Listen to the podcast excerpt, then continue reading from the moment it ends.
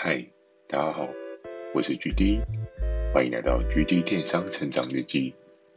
透过每周十分钟的电商成长故事，帮助你更加理解电商市场的运作。那在上一集呢，有跟大家提到军队建立的初始啊，我在那一段时间其实是在于一个疯狂开发的状态，不管是实体通路的合作，或是虚拟的做伙伴寻找。每天都是在很多清单上面去做努力着。那今天这一集呢，要提到的是难得战场上的救援。之前有提到，其实在我的这一个工作领域当中，由于一些制度上面的设定，其实你很难去判断说你的同事到底是你的朋友还是你的敌人。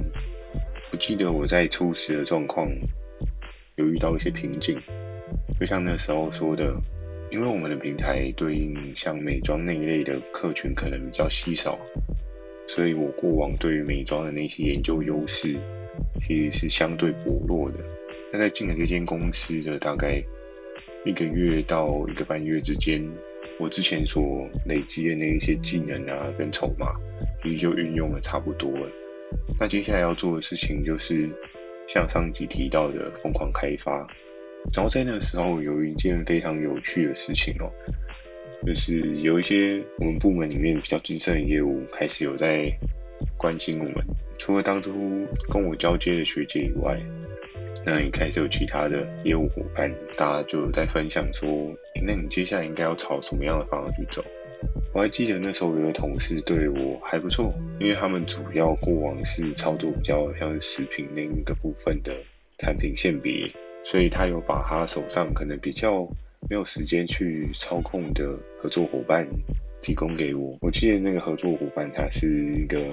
卖坚果的合作伙伴，然后我还有印象，这位同事就跟我说，其实这个合作伙伴还蛮好配合的，你只需要简单的跟他说你需要什么东西，他手上其实固定也都会有蛮多的东西可以去做贩售的。虽然说这些东西可能不会有很大量的订单去累积，不过相对来讲的话，它都是有一个相对稳定的基本盘，可能就有点像是我的丝袜那一类的产品，它可能一个礼拜呢就是简单的三五千块这样，过无小补，总好过什么都没有。那这位同事呢，他就跟我聊到，他说：“你可以观察一下我们的平台销售的属性是什么，然后通常有什么样的东西是还不错的。不建议你倾向去照你过往的那些品类去做一些发展哦，因为其实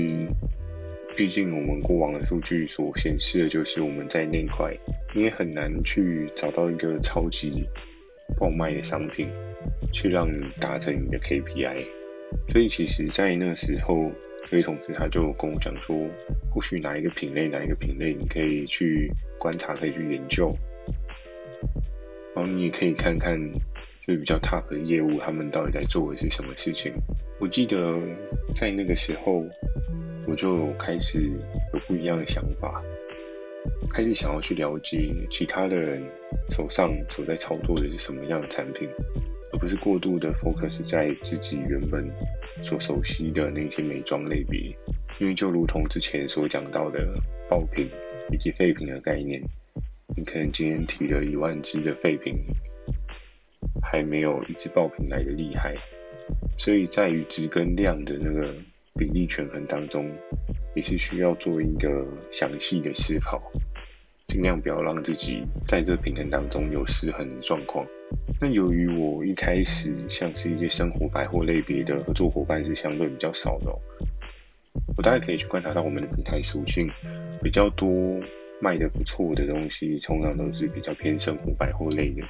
大家现在家里通常都会有收纳相关的商品啊，又或者是说有一些服饰相关的类品啊，在当时候都是一个还不错的进场的品类。然后稍早的那个同事呢，他可能也稍微观察了我一段时间，发现我好像也没有一些对应的合作伙伴有新的进展。于是，在一次他要出去拜访他一个很熟悉的合作伙伴的时候，他就跟我提了一件事情，他就说：“哎，那你最近在开发上面都还顺利吗？会不会很忙？”我说：“忙是很忙，但就还在努力当中，我相信应该可以的。”然后他又说：“那我这边手上有一个 case，你看你有没有兴趣？他手上的合作伙伴可能在我们公司有开两个合作的账号，但由于他原本是在……”做生鲜类别为主，可能是卖鱼啊、卖水饺啊之类的这些商品。不过因为那时候的生活百货类销售状况非常的厉害，于是这个同事他请他进到一些生活百货相关的商品。不过可能进进来没有对应的明显的行销策略，他们就比较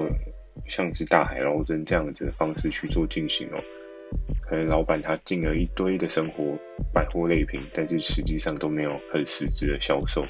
所以这位同事他就问我说：“诶，那你有没有这个兴趣，跟我一起去跟对方聊聊？”那在当时呢，我们这边的提案流程都是会需要经过 QC 这一段的审核，所以合作伙伴呢多半都要提供一个 sample 来去让 QC 去做一个查核。在当时，这位同事他递出了这个橄榄枝。我就跟他说：“诶，OK 啊，就是反正多认识一个人并没有什么坏处嘛。”我们那时候约约隔一天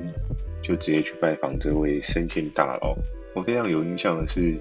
到他们公司门口的时候，看到我们公司的规模是真的还蛮大的，有很多的车队，很多的物流的感觉。潜意识就告诉自己哦，这个老板应该是真的有一定规模能力，不然应该不会有一个这么大的厂房。然后上去之后呢，遇到对应的合作伙伴窗口，以及对应的老板也一起来开会。其实老板为人还蛮豪爽的。之前我们在做生活百货类的商品啊，其实有很多的呆滞库存，因为可能也并没有很仔细的去思考这个市场上面的对应受众他们所需要的是什么。所以他们就有点像是业务窗口提供的东西，又或者是他们自己觉得有趣的东西，他们就通过管道进货进来去做贩售。可是其实并没有得到很好的库存消化跟运转状态。可是当时呢，这位生鲜大老板他就跟我说：“哎，你是新人哦，没有看过你。”我说：“呃，对，我是刚到职没多久，再请你们多帮忙这样。”然后他就说：“哎，你的同事跟我们合作的很不错啊，今天你们来，我们也是希望能够去化一些我们的商品库存，因为毕竟以老板的思考点，他们他们还是会考量到就是整个金流运转的部分。如果当个库存，它在他们的仓储当中占着一个位置，然后又占特别久，那想必他一定会产生一些变现相关的想法。”所以在聊天当中，他就说：“好啊，那我们就来去看看这一些产品，哪一些你们有兴趣的。”那我记得那时候觉得还蛮酷的，因为他们好像是在二楼吧，那一整层都是所有提报给我们的产品，就还蛮有规划性的，就一格一格，一格就是对应的东西，一格就是对应的东西。然后我记得当初我跟我的同事，我们两个人就边走边看。但其实我同事，因为他已经有在公司待过一段时间了，所以他对这一些 sample 其实并没有很感兴趣。而那时候对我来讲呢，我觉得是还蛮有趣的。当我平常都是透过那些线上的图片啊，了解到对应的产品资讯，可是其实我并没有很清楚的知道说，哎，真的实际上。送到消费者手上的东西是什么？因为通常这一类的东西多半都是 QC 那边才会看到。我们一开始会看到，但我们可能不会这么仔细的去看。再加上这一些合作伙伴，他并非是属于我在操作的合作伙伴。然后我们就绕着整个工厂的环境，我们就在整个二楼绕了一圈。我们边走边挑，边走边看。我记得那时候看到的东西还蛮多的，像有一些比较新奇的小玩具，又或者是说有一些服饰类别的东西。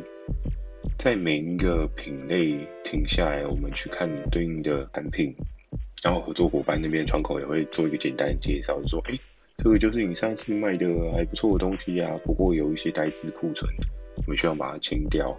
然后又或者是说，这个东西其实顺顺稳稳都有在跑欸。那是不是可以做一些调整，去把它消化掉？但在经过每个产品的时候，其实对我自己也是一个新的知识的接收。就大概可以听到我同事他会去分享说这个东西，哎，能不能卖，好不好卖，现在的状况怎么样？然后就整理了一一整包的 sample，到最后结束的时候，这位老板他就跟我们说，哎，其实你们有兴趣的东西，我们都可以再帮你们寄个 sample 到你们的公司那边去。我一直希望这些商品在订单上面能够有一些转换。因为不然，其实仓储的费用如果算下去，其实相对美好。那这些仓储的费用如果再算下去，其实是相对不划算的。在我们整个拜访的过程到结束当中呢，其实那时候也差不多是下班的时间。我觉得那时候还蛮有趣的一个小插曲是。这位老板他还蛮热心的，就是说要载我们去做捷运吧。然后我跟我同事，我们就跟这个大老板走到他的停车场。我忘记这个老板是开 Benz 还是开 BNW 不过这个不是重点，重点是接下来发生的小故事。我不知道大家在坐别人的车子的时候，是不是有习惯对应要坐哪一个位置？那我觉得非常有趣的是，当我们走到了这个老板的车子前面的时候，当，你驾驶者他一定会去他的驾驶座位。然后我的同事呢，他可能对座驾这一件事情并没有什么太多的研究，他就跟我两个人都打开后面的门，就他后面的门打开，就被这个老板念了一顿。他说：“干嘛？我是你的小弟吗？你不知道副驾一定要有坐人吗？” 然后我的同事就莫名的被洗了一下脸，但还好啦，他自己也是笑笑，他说：“哦，不好意思，我可能没有注意到。”然后上车的时候，就这位老板还训一顿说：“你知道这样其实是很不尊重的行为，这样反正就是作为一个老板，可以把我们当成他的员工般来做一些知识上面的训练，这样子还蛮有趣的。”那我还记得在当时开车的过程中，这位老板也蛮有趣的。他就跟我们聊到说，哎，其实你看我现在操作状况很不错啊，我员工很多啊，我们这边的福利也都给得很好啊。然后在这个过程当中，好像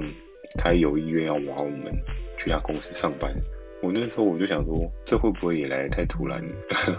突然就给了这样子的邀请函。那当时我跟我的同事，我们两个是觉得不以为然，不是说他的工作不好。而是对我们两个来讲，他的公司都离我们所住的地方实在太过遥远。那到这边上班通勤，我相信还是多数人会考量的一件事情。所以那时候我们就跟他说，未来有机会的话可能会啦，但 可能现在我们先把业绩做起来比较重要。